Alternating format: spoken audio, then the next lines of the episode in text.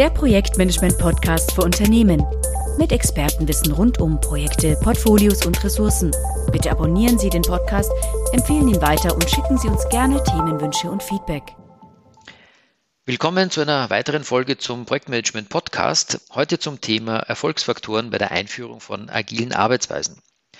Mein Name ist Johann Strasser, ich bin Partner bei TPG, The Project Group in München und möchte damit beginnen, ähm, das Wort Agilität zu erklären. Also was meint man eigentlich mit ähm, agilen Arbeitsweisen? Werde dann weiter schauen ähm, auf das, warum man agile Arbeitsweisen eigentlich einführen könnte oder sollte vielleicht auch. Und dann möchte ich fünf Punkte nennen, wie man agile Arbeitsweisen auch wirklich erfolgreich ähm, einführen kann, beziehungsweise einfach mal fünf wirklich wesentliche äh, Dinge rausgreifen. Es gibt natürlich sicherlich mehr davon, aber das sind die fünf, die ich hier mal als die für uns wesentlichen so aus der letzten Zeit ähm, in Erfahrung gebracht habe.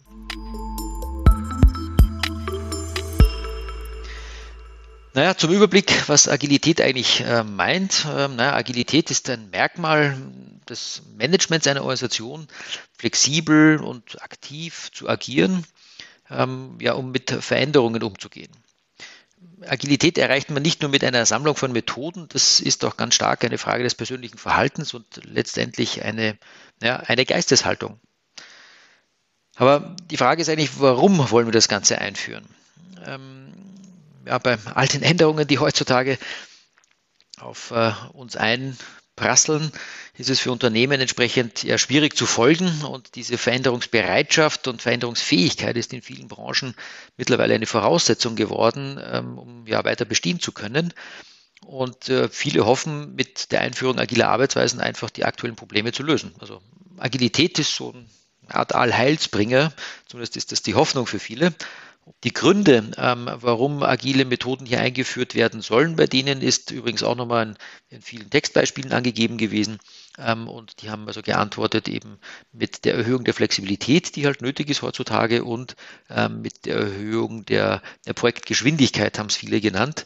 Also dass man einfach schneller zum Ziel kommt, flexibler zum Ziel kommt und das sind also die Top-Gründe für die Einführung von agilen Methoden, um eben entsprechend in der Projektdurchführung besser zu werden, ähm, als man bisher war.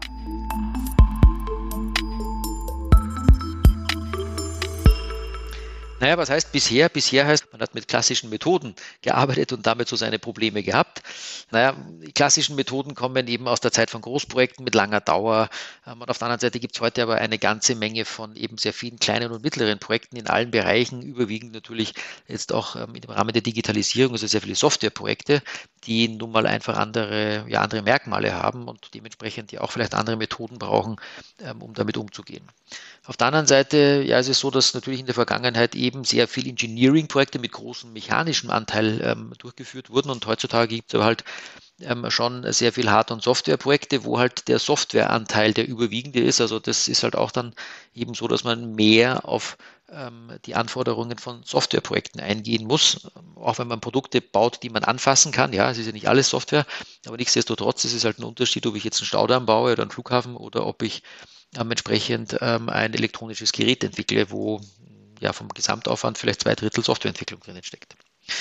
Dann äh, ist es so, dass ja in den klassischen Methoden man eben äh, ja ein, ein, ein, bis zu Ende durchdachtes Ziel aufsetzt, also eine Spezifikation schreibt ähm, und das Projekt vielleicht zwei Jahre dauert, sich aber in der Zwischenzeit dummerweise naja, die Welt weitergedreht hat und das früher ausgedachte Ziel gar nicht mehr so im Fokus steht.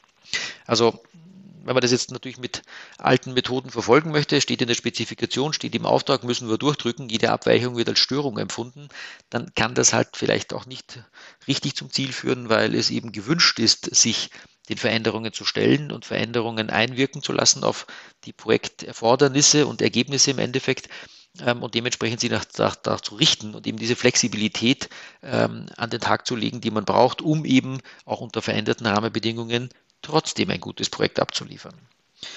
Das heißt also, äh, mit althergebrachten klassischen Methoden, die in vielen Bereichen nach wie vor ähm, ihre absolute Berechtigung haben, gar keine Frage, ähm, war es auf jeden Fall, und wie gesagt, in vielen Bereichen wird es auch so bleiben, dass eben die Zielerreichung das Wichtigste ist und Änderungen eben definitiv Störungen sind. Also wenn ich einen Staudamm baue, dann soll der halten, der muss eine bestimmte Leistung bringen, der ja, muss äh, die Talsperre ähm, ja, bilden, muss das Wasser hinter sich stauen, muss eine Turbine aufnehmen können und am Ende muss da unten irgendwie Strom produziert werden können. Da ist natürlich auch ein bisschen Software drinnen, aber natürlich vergleichbar weniger, als wenn ich jetzt ein elektronisches Gerät wie zum Beispiel ein Mobiltelefon hernehme ähm, oder andere Teile, wo eben etwas Hardware mit sehr viel Software kombiniert wird. Da brauche ich halt was ganz anderes und vor allem dreht sich halt hier der Markt auch entsprechend schneller weiter. Ich denke mal, Staudämme wird man auch in Zukunft so bauen, wie man sie in der Vergangenheit gebaut hat. Ähm, da braucht man Beton, Stahl, eine Turbine, ein paar Rohre, salopp ausgedrückt, und einen elektrischen Anschluss. Ähm, ähm, ja, das wird doch noch weiter so bleiben. Da werden sich Komponenten sicherlich ändern, aber im Wesentlichen wird man solche Projekte genauso machen, wie man sie früher gemacht hat. Im Gegensatz zur Entwicklung elektronischer Geräte, um sie nochmal so zu nennen, ähm, oder muss ja kein Gerät sein, aber alle diese elektronischen Teile, vielleicht auch in größeren Anlagen, ähm, wenn man davon jetzt an Teilprojekten denkt, ähm, dann wird es eben trotzdem so sein, dass sich hier die Technik viel schneller weiterdreht und man hier ähm, regelmäßig auf neueste Trends und ähm, ja, Parameter eingeben muss, die äh, eingehen muss, die von außen entsprechend ja halt einwirken. Und dementsprechend hat man halt hier so eine Probleme mit den klassischen Methoden, die da halt heißen durchhalten und mit vielen Methoden zur Kontrolle und Steuerung, ähm, mit Stakeholder-Analysen, Risikomanagement und was weiß ich was alles. Und ein Haufen Berichte auf jeden Fall, die gibt es im klassischen Bereich ja ähm, wirklich, ähm, ja, vielleicht sogar mehr als man braucht, manchmal auch weniger, viel wichtiger wäre es, ähm, auf den Inhalt zu schauen und auf die Zufriedenheit zu schauen und auf die Nutzbarkeit zu schauen, ähm, anstatt Berichtsthemen zu erfüllen, wie sie halt ähm, im klassischen Bereich sehr oft einfach halt gefordert werden. Ja, das heißt also, kann man natürlich noch länger darüber reden, was das eben genau dahinter steckt, aber Tatsache ist einfach mal, je nach Art der Projekte ist es halt einfach so, dass heutzutage eben andere Arten von Projekten gemacht werden als früher ja, mehr Hardware, mehr Software, mehr Flexibilität im eigentlichen Inhalt, eben im Vergleich zu ähm, festen Ergebnissen, die, ja, ich sage jetzt mal, einbetoniert sind, vielleicht sogar, ähm, wofür nach wie vor klassische Methoden natürlich ähm, entsprechend besser sind.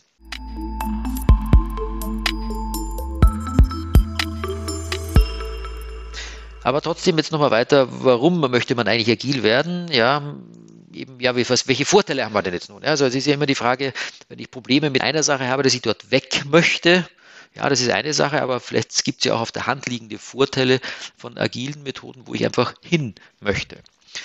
Im Prinzip wollen ja beide das Gleiche, nämlich das Unplanbare planbar machen. Ähm, aber jetzt schauen wir kurz, ähm, wie ist es jetzt mit ähm, der Entstehung oder wo kommen die ja, agilen Methoden eigentlich her?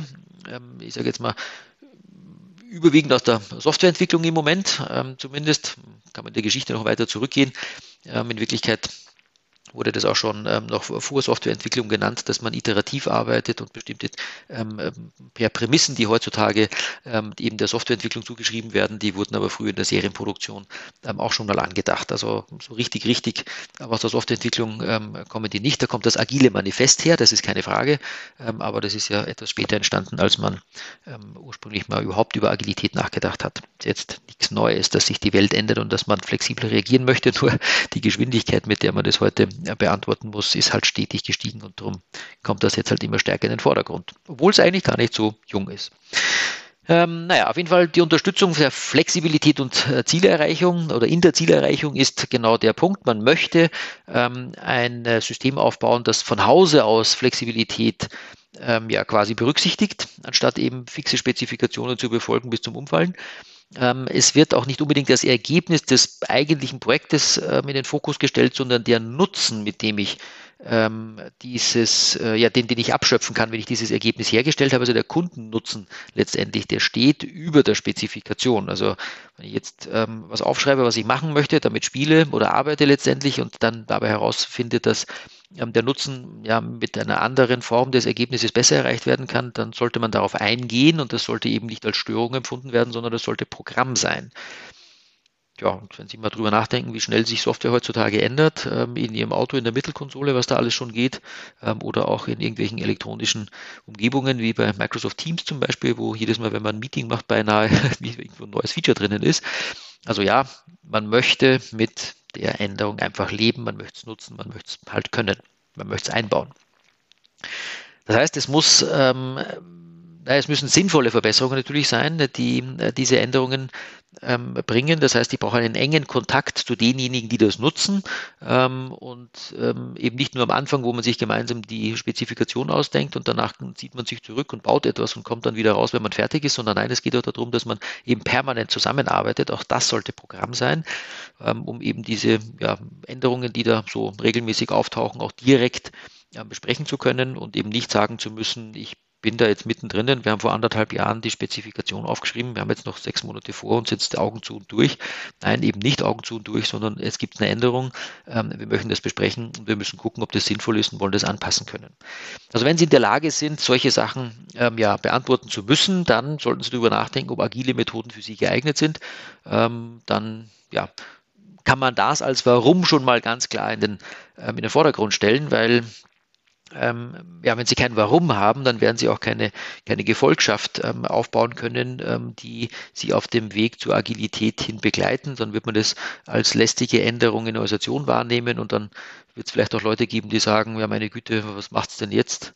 Ja, jetzt wird's agil, ja, ich weiß, das steht in allen Zeitungen ähm, und das ist ein heiß diskutiertes Thema, aber das ist doch nichts für uns sollen mal die anderen das machen, wir machen es weiter wie bisher. Ja, da haben wir Probleme damit, das stimmt schon, aber nee, nee, ähm, Änderungen hm, ist jetzt nicht so das Thema hier. Also das heißt, Sie haben einen Wandel vor sich ähm, und einen Wandel jetzt nicht einfach nur in der Arbeitsweise, sondern da geht es schon ähm, eben mit partizipativem äh, Führungsstil und so weiter, da geht es in die Unternehmenskultur hinein. Also es ist jetzt nichts, wo Sie sagen, ja, wir haben also viel Software, darum machen wir agile Methoden und das schaffen wir jetzt einfach mal an. Ja, wir schaffen das an, dass wir ab nächsten Jahr agil arbeiten soll von oben entsprechend quasi diktiert werden, ähm, kann ich einen Brief und Siegel dafür geben. Das wird so nicht funktionieren. Also Sie müssen erklären, was der Vorteil sein soll. Sie müssen dafür sorgen, dass die Leute Ihnen folgen, weil sie das akzeptieren, wie hier neu gearbeitet werden soll.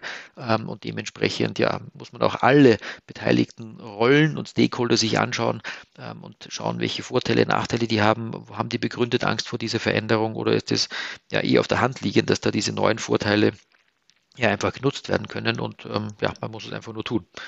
Wird eine große Mischung aus allem sein, aber ja, ein paar Sachen müssen wir entsprechend beachten und eine Sache davon ist sicherlich dieses Warum genau zu erklären.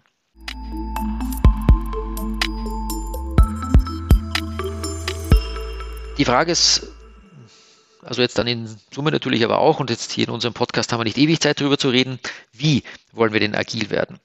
Ähm, ich würde mal sagen, es gibt da fünf wesentliche Punkte, nämlich als erstes, es geht um den partizipativen ähm, Führungsstil. Es geht einfach darum, dass man jetzt nicht nur das Warum erklären muss für die Frage, warum man jetzt agile Arbeitsweisen einführen möchte, sondern es ist auch ähm, in der Sache selbst ein wesentlicher Punkt. Ähm, es geht nicht darum, den Leuten zu sagen, macht mal, sondern es geht eben darum, warum sie was machen sollen, weil wir ja in der agilen Welt, ich sage jetzt mal der klassischen Welt natürlich eigentlich genauso, ähm, mitdenkende Teammitglieder haben wollen.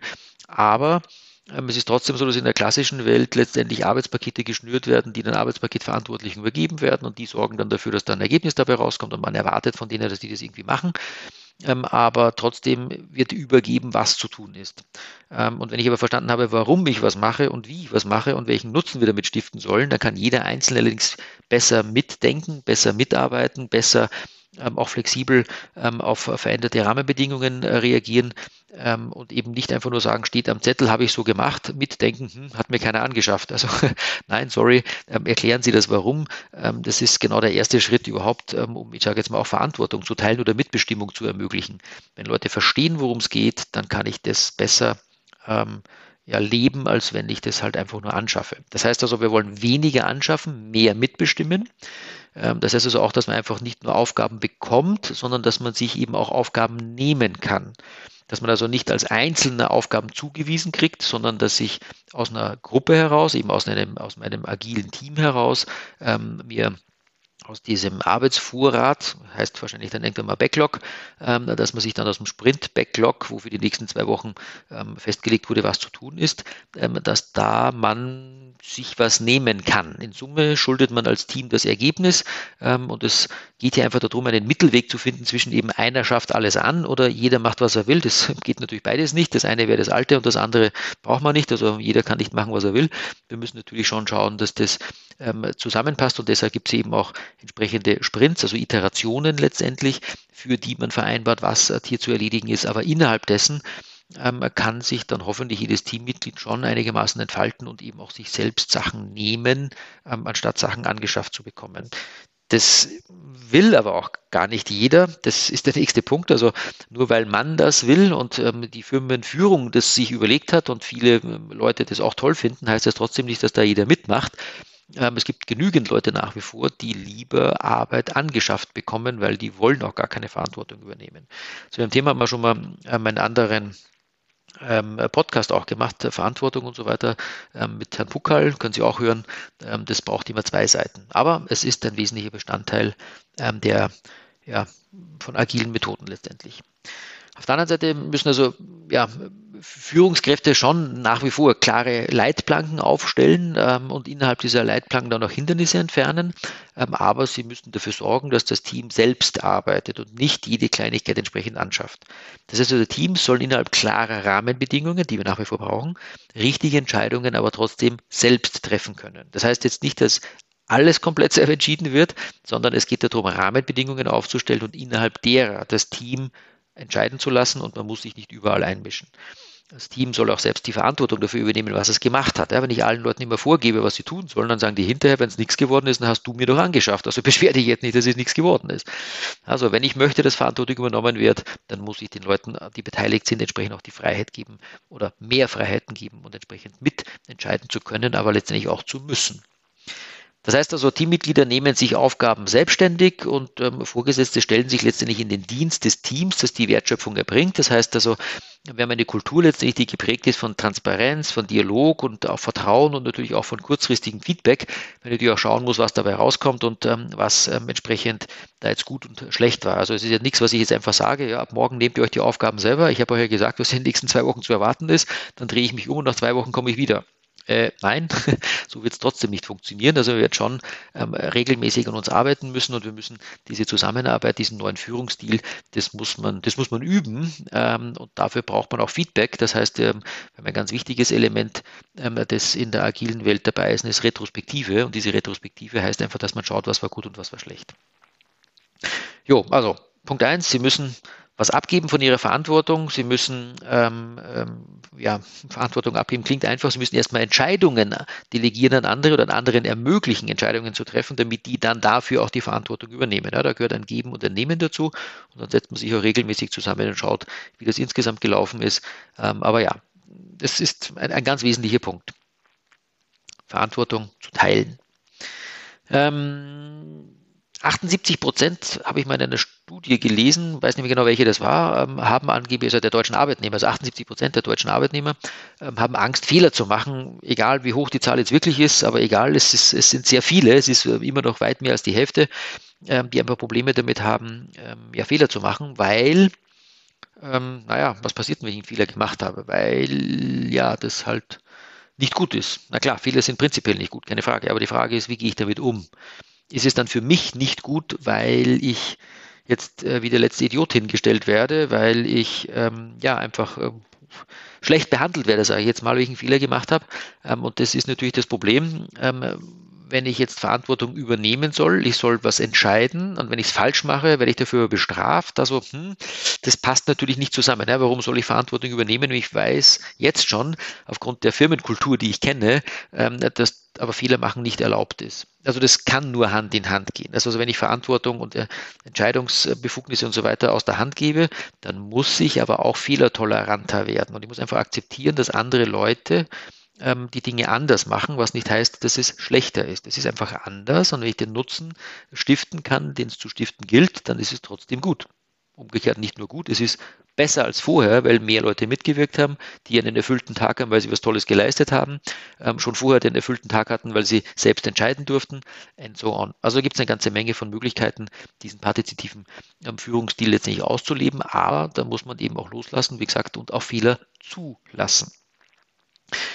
Naja, und apropos Fehler zulassen, ganz wichtiger Punkt dabei, früher Probleme melden, anstatt unter den Teppich kehren, ist äh, ganz, ganz wichtig.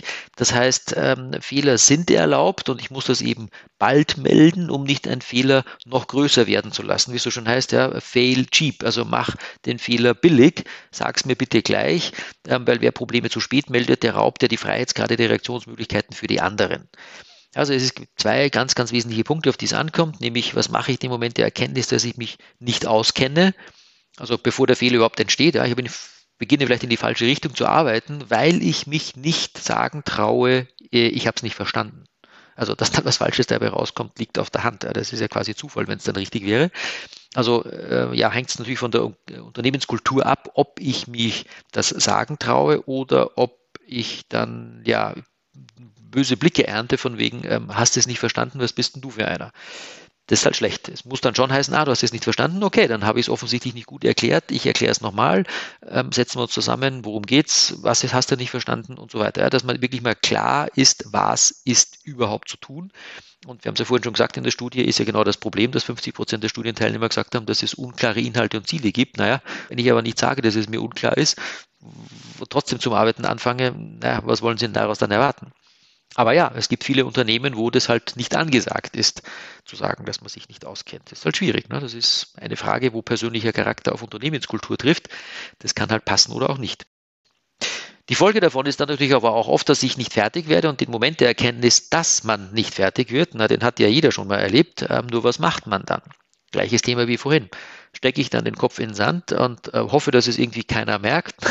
Irgendwann ist es, glaube ich, so, dass es jeder merkt, der dabei ist, wenn ich zu spät bin. Keine Frage. Nur sage ich das jetzt gleich oder lasse ich das Prinzip Hoffnung noch weiter leben, weil ich habe ja noch ein Wochenende, ich habe noch ein paar Abende, ich habe noch die Nacht, ich habe keine Ahnung. Also irgendwie hoffentlich noch irgendwie Puffer oder kann ich noch was anderes nicht machen in der Zwischenzeit, ich werde es schon noch schaffen. Ja, und dann sagt man es halt nicht und dann, wenn es fertig sein soll, wenn es also offensichtlich ist, dass man nicht fertig ist, dann, äh, naja, dann brauche ich es gar nicht mehr sagen, dann ist es ja eh ähm, sichtbar. Ne? Aber halt mit einer kleinen Explosion wahrscheinlich. Ähm, und das könnte man vermeiden, wenn man es denn rechtzeitig sagen würde. Also, wir müssen bei diesem partizipativen Führungsstil zulassen, oder umgekehrt nicht zulassen, wir müssen die Leute ermutigen, möglichst früh zu sagen, dass sie sich nicht, also wenn sie sich nicht auskennen, äh, beziehungsweise eben auch wenn sie nicht fertig werden, dass sie das möglichst früh sagen, damit ich Reaktionsmöglichkeiten habe. Ähm, naja, und letztendlich einfließen muss das Ganze in einen kontinuierlichen Verbesserungsprozess letztendlich, indem man halt Retrospektiven macht, ähm, indem man eben schaut, was ist gut und was ist schlecht gelaufen. Da müssen diese Dinge dann auch zur Sprache kommen, wie man mit Fehlern umgegangen ist, unter anderem natürlich auch, wie Zusammenarbeit klappt ähm, und so weiter. Ich glaube, das lernen wir auch im klassischen Bereich. Äh, Projekte ähm, scheitern eben ganz häufig an der Kommunikation oder an den falschen Erwartungen und so weiter. Und das ist aber halt eben jetzt hier nicht in Lessons Learned dann mal am Ende des Projektes zu besprechen, sondern in agilen Methoden macht man das am Ende eines Sprints. Da gibt es eben eine, ein Sprint Review, wo man die Inhalte herzeigt und danach gibt es eine Sprint-Retrospektive, wo eben genau über das Zusammenarbeiten gesprochen wird. Und das ist ganz, ganz wichtig, ähm, dass man hier auf der menschlichen Ebene zusammenkommt, dass man hier eine Kultur entwickelt ähm, von gemeinsamen Werten, die da eben ja es zulassen, Fehler zu machen. Natürlich nicht dreimal den gleichen, ist schon klar. Ähm, aber ähm, wenn es schief geht, dann sollte man es halt rechtzeitig sagen. Man sollte dafür nicht abgestraft werden, sondern erst einmal gelobt werden, dass ich ihm rechtzeitig sage, dass ich ein Problem habe. Dann kann mir ja geholfen werden, dann kann ich noch gegensteuern. Ähm, und das entsprechend, ja, ist aber halt bei agilen Methoden auf der Tagesordnung. Wie gesagt, da gibt es nach einem Sprint eine Retrospektive, wo all diese Themen der Zusammenarbeit besprochen werden. In den klassischen Methoden gibt es das ja eher erst in Lessons Learned, die dann ja auch oft gar nicht gemacht werden und meint, das Projektteam geht auseinander. Die äh, einzelnen Teammitglieder finden sich in anderen Projekten wieder. Was gut und schlecht gelaufen ist, wird dann doch nicht mehr besprochen. Dazu gelernt, naja, hat das Team als Ganzes nicht. Ähm, naja, und so hat man wieder mal eine verpasste Chance, was besser zu machen. Bei agilen Methoden sollte das Programm sein. Also, ganz wichtiger erster Punkt, wir brauchen partizipativen Führungsstil, wir müssen besser zusammenarbeiten, wir müssen Entscheidungen abgeben können, wir müssen Fehler machen dürfen. Und wir müssen eben über Retrospektiven einfach wirklich kontinuierlich daran arbeiten, dass wir uns als Team zusammenschweißen, dass wir uns vertrauen, dass wir ähm, entsprechend wirklich ähm, ja, gemeinsam besser arbeiten können.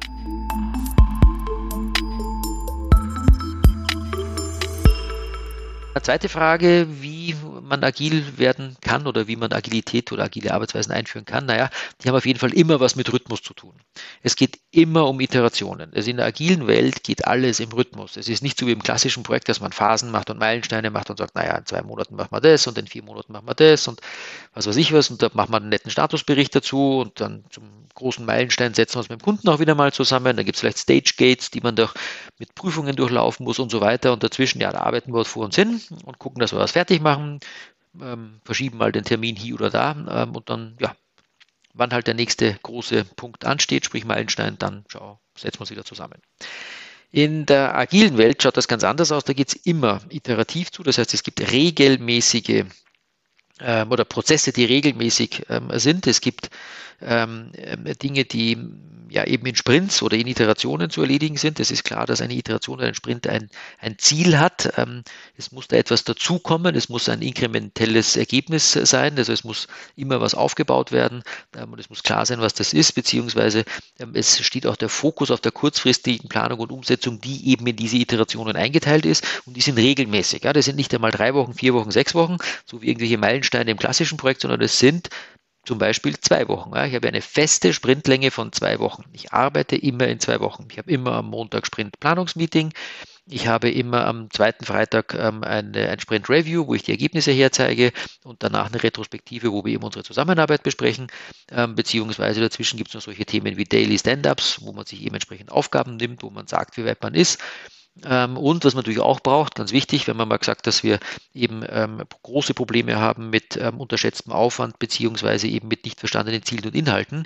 Ja, es müssen feste Termine oder feste Zeiträume eingeplant werden für sogenannte Grooming Sessions, also um das Verständnis herzustellen, worum geht es eigentlich, beziehungsweise eben auch um ähm, die Planung sicherzustellen. Das heißt, dass die Leute, die dann verstanden haben, was eigentlich zu tun ist, dass die, die es dann auch machen, letztendlich auch selbst schätzen, wie lange sie dafür brauchen. Auch das braucht Zeit. Und das muss alles eingeplant werden. Das heißt also, ich muss regelmäßig schauen, worum geht's, habe ich es verstanden. Wenn nicht, dann frage ich so lange, bis ich es verstanden habe. Dann muss ich schätzen, wie lange ich dafür brauche. Dann arbeite ich daran. Ähm, dann wird entsprechend ähm, das ähm, Ergebnis vorgestellt, dann wird ähm, die, über die Zusammenarbeit gesprochen und dann geht es in den nächsten Sprint. Und das machen wir immer wieder so. Wir machen es von mir aus also die meisten zumindest machen es in zweiwöchigen Sprints, zumindest aus meiner Erfahrung ist das so, ähm, immer wieder gleich. Und nicht alle heiligen Zeiten, wann ein Meilenstein auftritt.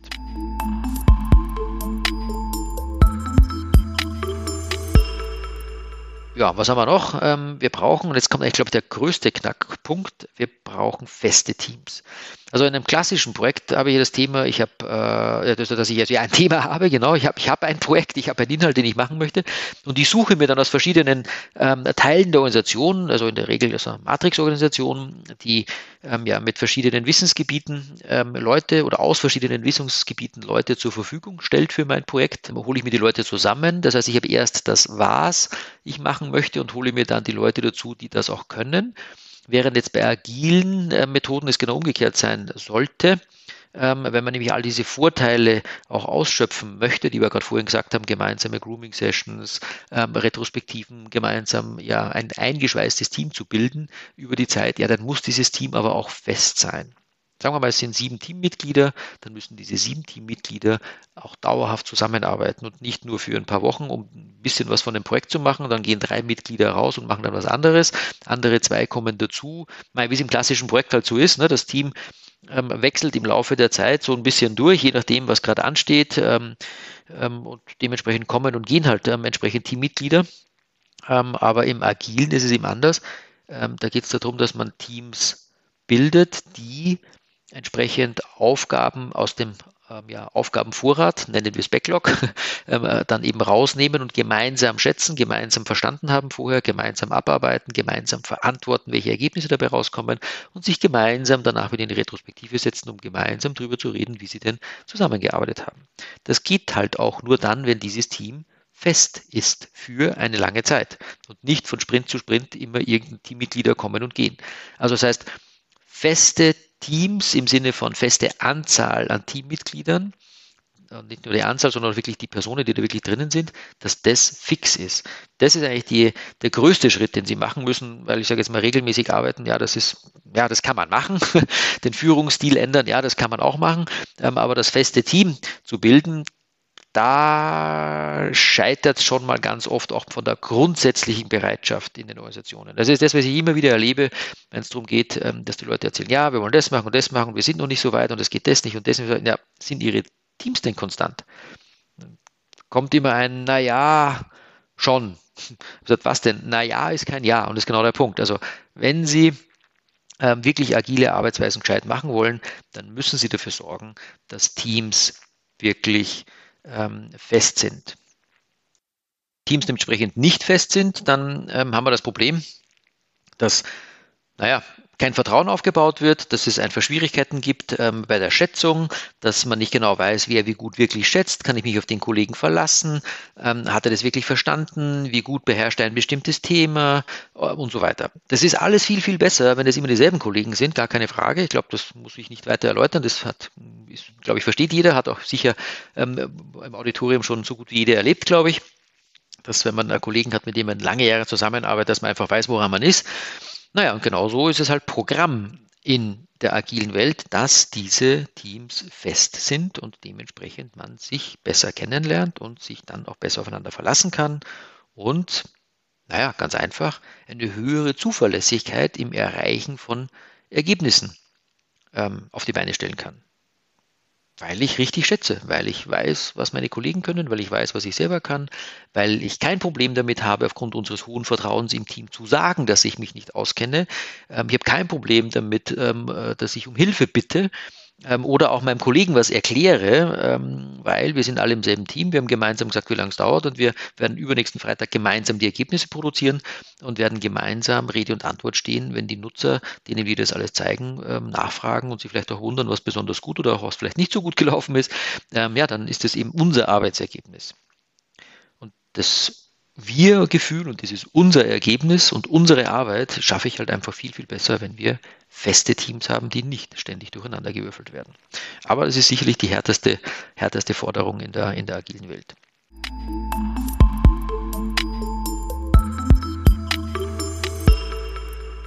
Ja, ich habe es gerade schon angesprochen, auch ein weiterer Punkt ist, ähm, feste Teams ist schön, aber ich brauche auch wissende Teams. Ich muss dieses Wissen innerhalb der Teams wirklich verteilen.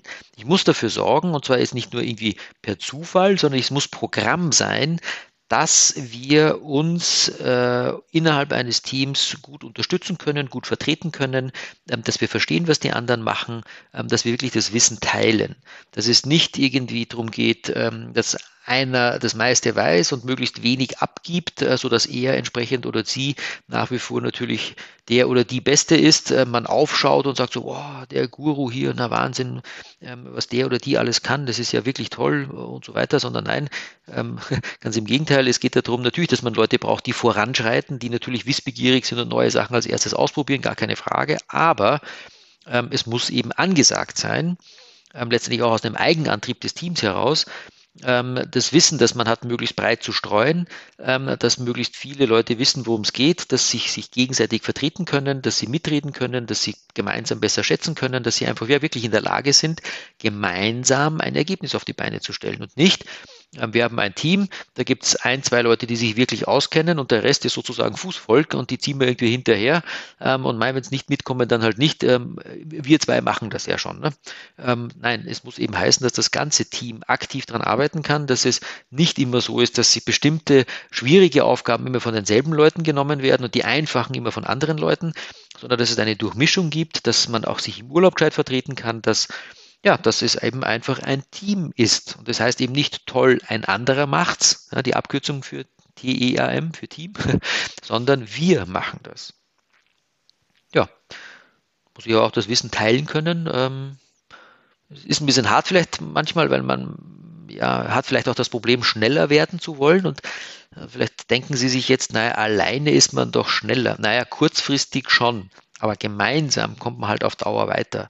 Und sie spielen ja hier nicht unbedingt nur ein äh, Game, um ein Projekt zu gewinnen, sondern es geht ja darum, ähm, letztendlich dauerhaft eine bessere Performance liefern zu können. Und wenn ich jetzt ähm, auf eine größere Zeitspanne in die Zukunft blicke, dann ist es doch besser, wenn wir eben uns vielleicht ein bisschen Zeit lassen an manchen Stellen, aber dafür einfach breiter aufgestellt sind, weil wir diese Zeit genutzt haben, um unser Wissen zu verteilen, um andere Leute mitzunehmen, um sie besser zu machen, um sie ja, wissender zu machen und ähm, am Ende dann eben eine breiter aufgestellte, schlagkräftigere Truppe haben als noch ein paar Monate zuvor. Das ist ein Investment, gar keine Frage, aber es ist ein extrem wichtiges Investment. Also das Teilen von Wissen ist ein ganz, ganz wichtiger Punkt.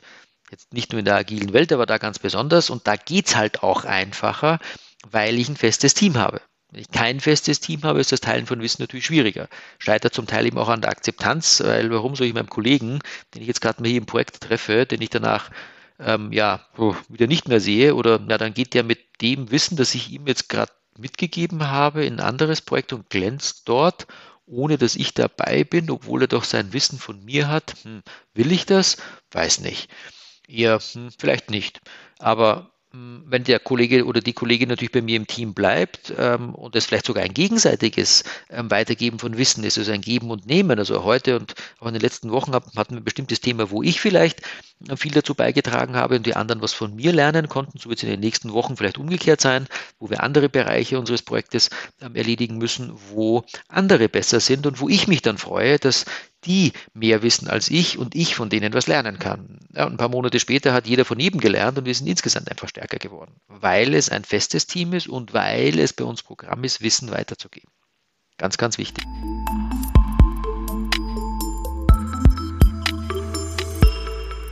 Ich glaube, das sind vielleicht die zwei, die zwei wesentlichen Punkte, die man letztendlich Ihnen, die ich Ihnen mitgeben möchte auf dem Weg in Richtung Agilität. Es ist auf jeden Fall ein Rhythmus zu finden, der fest ist zum Beispiel zwei Wochen. Und ähm, Sie sollten versuchen, Ihre Teams so konstant wie möglich in ihrer Zusammensetzung zu lassen, weil das entsprechend Vertrauen schafft, äh, weil ich meine Kollegen kenne, ähm, weil ich mich, weil ich weiß, wie ich mich auf die anderen verlassen kann, weil ich mich traue zu fragen, wenn ich mich nicht auskenne, weil ich um Unterstützung bitten darf und weil ähm, wir in unserem Team uns eben gemeinsam helfen, wir gemeinsam Ergebnisse schulden ähm, und gemeinsam planen und eben auch gemeinsam schätzen und gemeinsam eben vorhersagen, ähm, was wir in welcher Zeit schaffen. Und ich glaube, das ist ja das, worum es letztendlich geht. Wir wollen das Unplanbare planbar machen und ähm, das kann ich in einem, in einem äh, mir, in einer mir vertrauten Umgebung einfach besser, ähm, als wenn ich ähm, ständig mit neuen Kollegen, ähm, die ich eben nicht kenne, deren Arbeitsweisen ich nicht kenne und ich auch nicht weiß, wie ich mich auf die verlassen kann, ähm, dass ich mit denen entsprechend dann ja, Ergebnisse liefern soll, die ja hm, von mir vielleicht schon äh, funktioniert hätten, aber von den anderen halt mal wieder hm, gestört wurden, sage ich jetzt mal. Ja, ist, ist genau der Punkt. Ähm, machen Sie Iterationen, sorgen Sie, dass Sie feste Teams haben über möglichst lange Dauer, schaffen Sie Vertrauen ähm, und ähm, ja, haben Sie so mehr Erfolg mit der Methode, die Sie sich selber dabei aussuchen, als es bisher vielleicht hatten. Danke fürs Zuhören. Ich hoffe, ich konnte einen kleinen Impuls ähm, Ihnen geben. Vielleicht schaffen Sie es ja jetzt genau nach, den, nach der Ferienzeit, ähm, wo Sie vielleicht mit neuer Kraft aus dem Urlaub zurückkommen, äh, die nötigen Veränderungen jetzt anzustoßen und ansonsten, ja, Sie weitere Unterstützung dabei brauchen. Schauen Sie mal rein. Wir haben auf YouTube ja auch ein paar Webinare dazu oder hören Sie mal den ein oder anderen Podcast. Und ansonsten, ja, bis zum nächsten Mal. Danke fürs Zuhören. Viel Spaß. Tschüss. Weitere Informationen zu Projektportfolio und Ressourcenmanagement finden Sie auf unserem YouTube-Kanal und dem TPG-Blog unter www.tpg-blog.de.